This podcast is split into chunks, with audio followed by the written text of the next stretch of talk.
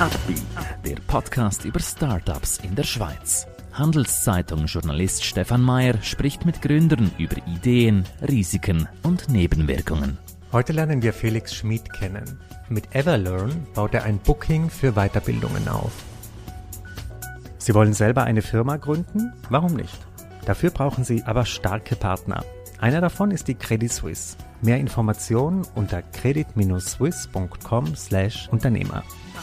Wir begrüßen heute bei uns Felix Schmid. Er ist einer der Mitgründer von Everlearn. Herzlich willkommen. Vielen Dank für die Einladung, Stefan. Freut mich sehr, hier zu sein. Felix, erklär uns doch zum Anfang so ein bisschen, wer seid ihr? Was ist euer Businessmodell? Wo seid ihr zu Hause? Wir sind Everlearn. Wir sind ein sehr junges Startup. Wir sind im Moment zu viert unterwegs. Wir haben Everlearn vor knapp sechs Monaten lanciert. So typisch Covid-Lockdown, kurz vorm Lockdown lanciert.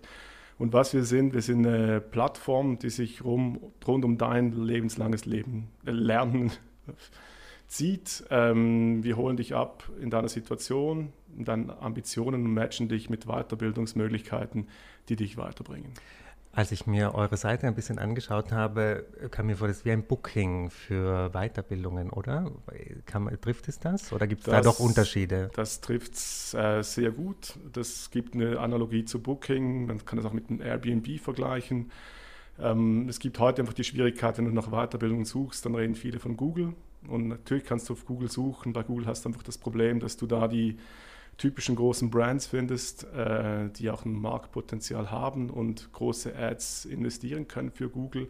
Und was wir machen wollen, wir wollen dich genau auch mit Dingen und Weiterbildungen verknüpfen, die du nicht typischerweise über Google findest. Also mhm. wirklich spezialisierte Nischenangebote, die hochqualifiziert und gut sind, die du aber nur über Everlearn einfach findest und dann direkt buchen kannst, wie du sagst, mhm. über den Booking-Prozess. Auf eurer Website steht ja, dass die Preise nicht höher sind, wenn man jetzt bei euch buch, äh, bucht oder wenn man jetzt direkt beim Anbieter bucht. Wie geht das?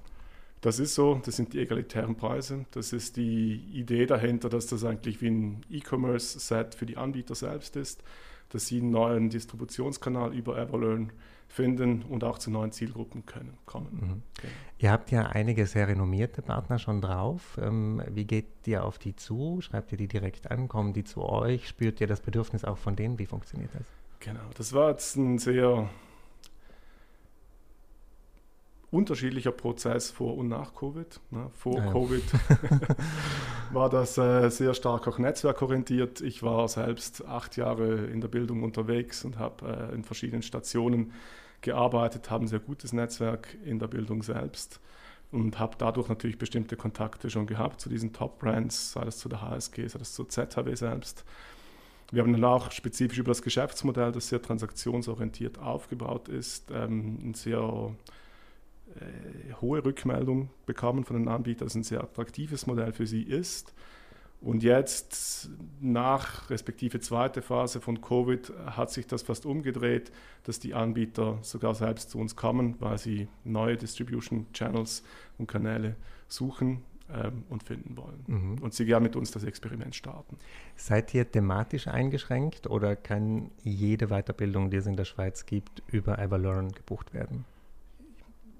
Wir sind eingeschränkt, klingt ein bisschen fies im Sinne von Eingrenzung. Äh, wir wollen uns, uns schon auf ein Thema fokussieren. Es dreht sich wirklich um die Kompetenzen der Zukunft. Und die Kompetenzen der Zukunft sind vielmehr, einerseits gibt es diese digitale Seite, äh, wo es darum geht, äh, Data Analytics hin zu Coding oder halt die ganze Thematik von Geschäftsmodelltransformation beleuchten und andererseits um die ganze 4C-Thematik, also diese Kreativität, Kommunikation, Kollaboration und Critical Thinking. Und wir wollen wie ein holistisches äh, Kompetenzportfolio aufbauen, damit du wirklich in die Zukunft gehen kannst und aufgestellt bist für den neuen Arbeitsmarkt.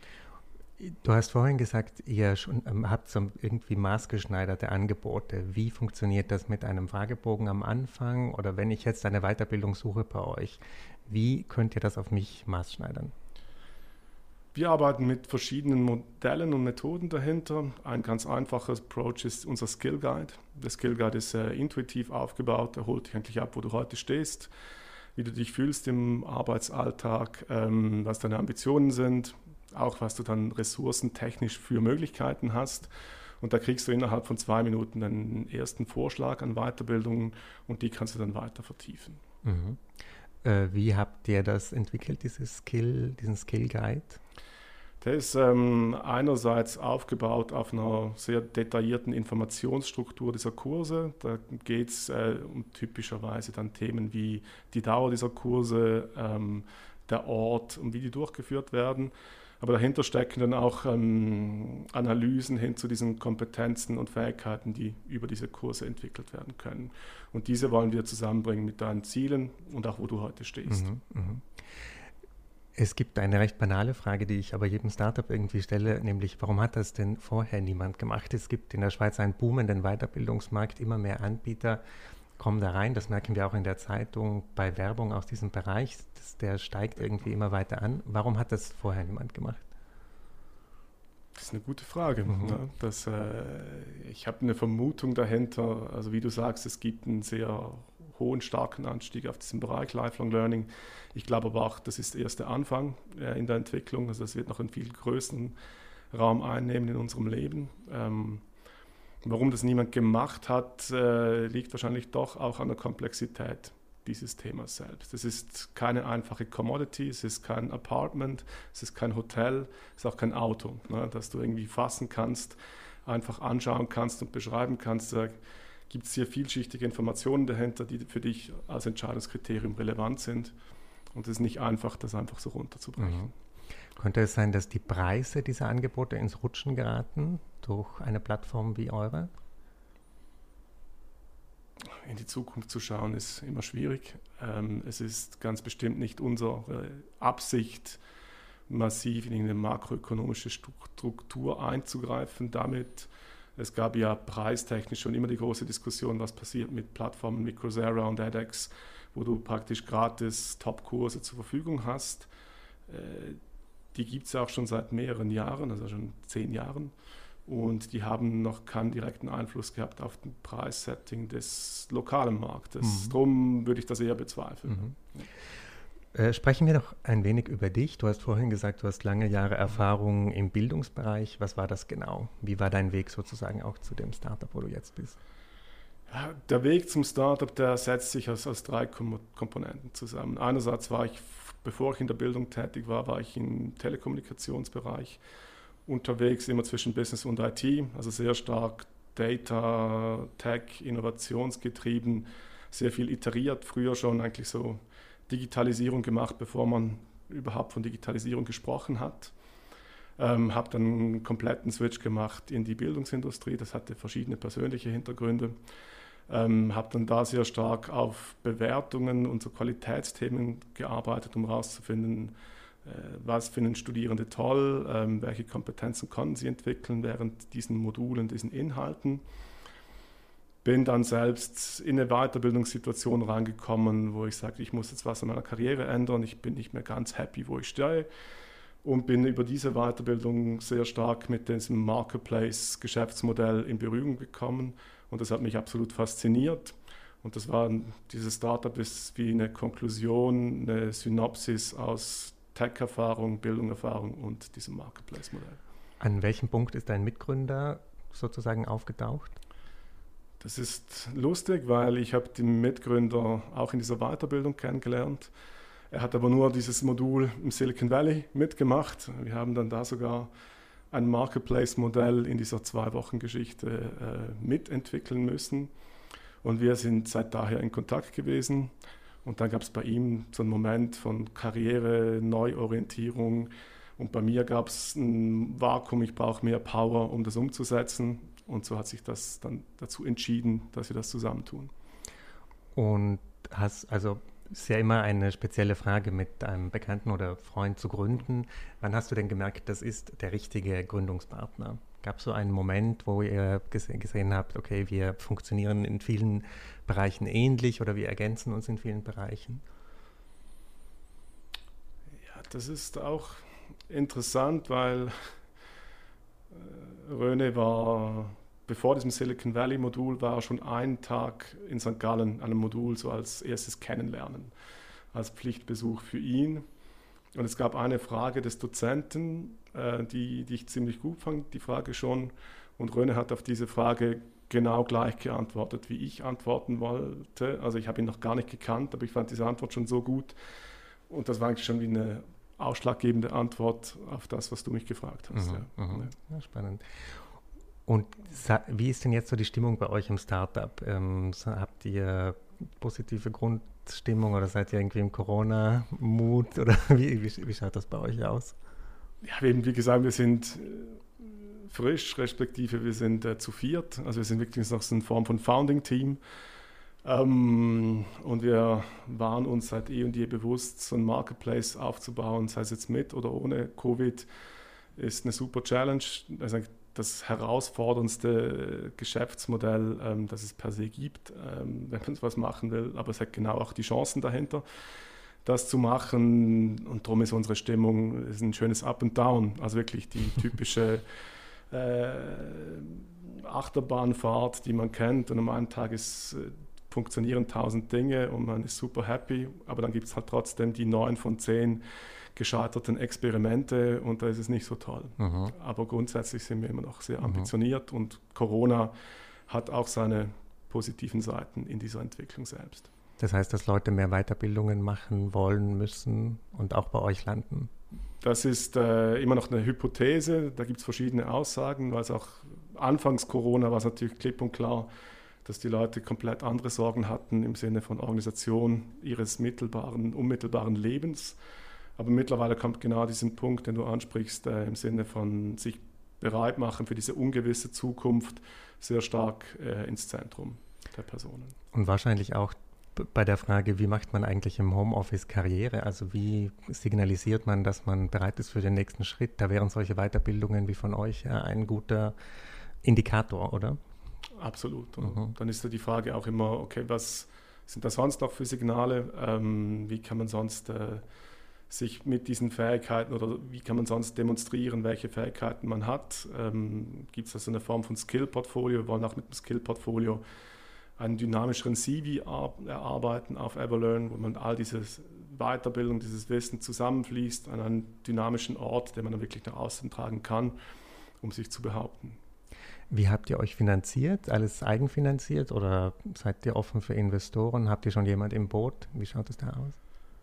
Wir waren zu Beginn äh, Bootstrapping-mäßig unterwegs. Das heißt, wir haben sehr viel eigene Energie und sehr viel Schweiß äh, investiert, haben auch die erste, die Firmengründung selbst finanziert, haben dann eine Business Angel Runde gemacht im letzten Jahr und sind jetzt an einer größeren Finanzierungsrunde dran, welche wir im Dezember abschließen wollen. Mhm. Es gibt noch ein kleines Potenzial, mhm. man muss sich zügig bei uns melden. okay. Was sind das für Investoren, die ihr sucht? Müssen das Leute sein, müssen das Unis sein, müssen das Bildungspartner sein? Für wen seid ihr offen? Wenn du so fragst, eben sind das Bildungspartner oder nicht, wir wollen per se eher einen neutraleren Approach auf diesem Markt haben. Wenn wir jetzt gerade schon eine große Institution hätten, die investieren würde, würde das ein Ungleichgewicht äh, auf, auf die Schiene bringen. Darum sind wir eher im Sinne von weiteren Business Angel oder Pre-Seed äh, Investoren mhm, orientiert. Mhm. Also das sind eher private Investoren oder halt äh, professionelle Institutionen, mhm. die investieren. Eine Frage, die ich immer wieder per E-Mail bekomme äh, und wo gebeten wird, dass ich die den Gründern stelle, ist die nach dem Zahlungsdienstleister, den sie nutzen, wenn sie auf ihrer Plattform arbeiten. Aber bei euch ist das ja, wie habt ihr das aufgebaut? Weil ihr äh, vermittelt ja praktisch direkt an den Weiterbildungsanbieter, oder? Ja. Na, nach welch, also ihr braucht gar kein Zahlungssystem oder welch, wie, wie, habt ihr das gemacht? Es gibt ein Zahlungssystem und da arbeiten wir mit Stripe. Mhm. Wenn du die mhm. konkrete mhm. Antwort auf diese Frage möchtest, es ist natürlich dann so, wenn du in Kategorien denkst von einem MBA, das irgendwie 65.000 Schweizer Franken kostet, ist das kein Payment Online-Payment-Möglichkeit und da geschieht dann die Fakturierung dann direkt nachhinein über den Anbieter direkt an die teilnehmende Person. Aber eure Erfahrungen mit Stripe sind äh, zufriedenstellend? Sehr gut. Ja. Wie habt ihr das gesucht? Äh, Gab es jemand, der euch das empfohlen hat? Oder weil das ist so ein Thema, wo ganz viele überfordert sind, habe ich das Gefühl. okay. Ach, das ist wie bei vielen Technologiethemen, wo wir dran sind. Äh, immer die Frage, machst du das selbst oder, oder nimmst du was Externes? Und alles, was dann halt wirklich ausgelagerter ist als deine Kernkompetenz, alles was Messaging oder Payment betrifft, da gibt es sehr gute Anbieter. Ähm, und dann ist es halt so einfach ein Startup rumbrausen, welche sind die Top-Services, die es gibt. Und meiner Meinung nach ist Stripe eines der Unternehmen, die extrem viel Power und Kompetenz äh, und die werden noch viel, viel, viel größer werden. Also mhm, und, äh, mhm. technisch gesehen völlig einwandfrei. Gibt es noch so Tools oder Anbieter, die du empfehlen kannst, die ihr nutzt oder auf die ihr zurückgreift? Ja, gut, es gibt viele Kollaborationsthemen, aber das sind die typischen, die man mhm. kennt. Äh, sei das dann Slack, sei das äh, äh, mehr noch Intelligenzmaschinen hinten dran, die bestimmte Datenbanken auswerten, aber das sind die Dinge, die man kann, kennt und die muss man immer auf den eigenen Kontext runterbrechen, um herauszufinden, ob das sinnvoll ist. Was sicher sehr interessant ist, sind diese Messaging- und Conversional-Themen. Ne? Wir arbeiten da mit Guru zusammen zum Beispiel, ähm, wo es um die Interaction und im Chatting auf der Plattform selbst geht. Ähm. Und da wird analysiert, äh, was genau macht diese, dieses Tool? Es ist in, in, der Phase, wo wir jetzt sind, weil wir auch noch nicht äh, einen massiven Traffic à la Google auf unserer Seite haben, ist es vielmehr eine Führung, eine Nutzerführung, um die Personen abzuholen, wo sie stehen und auch herauszufinden, wo sie stehen in ihrem Suchprozess oder haben sie sich schon entschieden und stehen kurz vor der Entscheidung. Und einfach da die Möglichkeit, hinten dran eine große Menge, respektive eine Crowd von Supportern und uns selbst zur Verfügung zu stellen, um dann diese Fragen zu beantworten. Mhm. Skizziere uns doch noch ein wenig, wo siehst du dich und wo siehst du das Startup in fünf Jahren? Seid ihr noch gemeinsam oder seid ihr schon auf einem anderen Weg? Wie, was ist deine Prognose? Auch wenn es schwierig ist, in die Zukunft zu schauen. genau, das ist die Einladung. also gut, äh, Corona. Und was ist Post-Corona? Große Frage. Wie, wie weit werden wir immer noch remote sein? Wie weit wird es wieder zusammenkommen? ist sicher eine sehr große Frage. Und die wird sicher weichenstellend sein, wo wir dann stehen werden in fünf Jahren. Was für uns aber klar ist, wir wollen mit Everlearn den Ort schaffen, wo Leute zurück zu dem Skill-Portfolio sich präsentieren können, ihre Kompetenzen darstellen können und eigentlich über Everlearn den Schlüssel zum neuen Arbeitsmarkt haben. Also diese Vermittlung von Weiterbildung ist immer noch der Kern von dem Ganzen, aber es geht dann wirklich auch äh, die Vorstellung von uns dieser neuen Arbeitswelt wird viel granularer aufgestellt sein. Es wird die Frage sein, hast du diese und jene Kompetenz für diesen und jenen Job und das nicht nur in deiner eigenen Firma, sondern halt per se auf der ganzen Welt. Es gibt ja diesen Megatrend von, von Global Workforce, jetzt auch spezifisch durch Corona akzeleriert und für das eigentlich eine Plattform zu schaffen, äh, wo dann diese Kollaboration und Zusammenarbeit wirklich ähm, schön geschehen kann. Und du siehst dich auch in fünf Jahren noch dabei oder glaubst du, du gehst irgendwann wieder zurück zu einem Bildungsanbieter oder? Nein, ich, äh, ich bin seit dem Gedanken an diese Idee sehr stark äh, von, diesem, von dieser Vision überzeugt und ich bin eine Person, die sehr viele Interessen hat, teilweise auch viel zu viele Interessen. Es ist dann aber auch oft so, dass dann diese Interessen nach einem halben Jahr wieder einen Wert verlieren. Es ist aber genauso, dass dieses Ding Everlearn noch kein Mühe an Wichtigkeit und Bedeutung in meinem eigenen Leben verloren haben.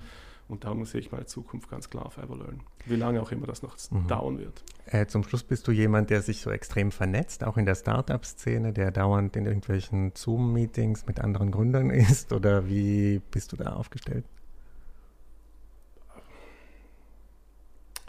Ja und nein. Es ist äh, immer die Frage von Fokus äh, und Vernetzung ist super. Äh, sie raubt aber auch sehr viel Zeit. Und es geht trotzdem um Ausführung und Umsetzung und für die brauche ich einfach meine Zeit. Ähm, ich habe es noch nicht geschafft, irgendwie den genauen Rhythmus zu finden, aber ich sage, morgen bin ich jetzt eher der, der den, an den großen Problemen und Brocken arbeitet und am Nachmittag gehe ich ein bisschen netzwerken. Ähm, aber ich bin sehr stark auf Social Media und Twitter und, und, und unterwegs. Aber das ist viel mehr auch eben um eine Spürnase draußen zu haben, sei das eben für Themen wie Stripe, sei das für neuere Community-Themen und und und, die sich vor allem in den Staaten abwickeln, um da ein Feingefühl zu bekommen, was läuft. Hast du da auch so ein LinkedIn Plus-Profil oder äh, irgendwie bezahlst du dafür auch für dieses Online-Networking? Oder Nein. braucht man das gar nicht? Ich habe LinkedIn Premium, hat mich nie überzeugt und darum mhm. Bin ich nicht Teil davon. Man lebt auch gut ohne. genau. Okay, wunderbar. Dann herzlichen Dank für deinen Besuch heute bei uns und weiterhin noch ganz viel Erfolg. Vielen Dank. Ein Podcast der Handelszeitung.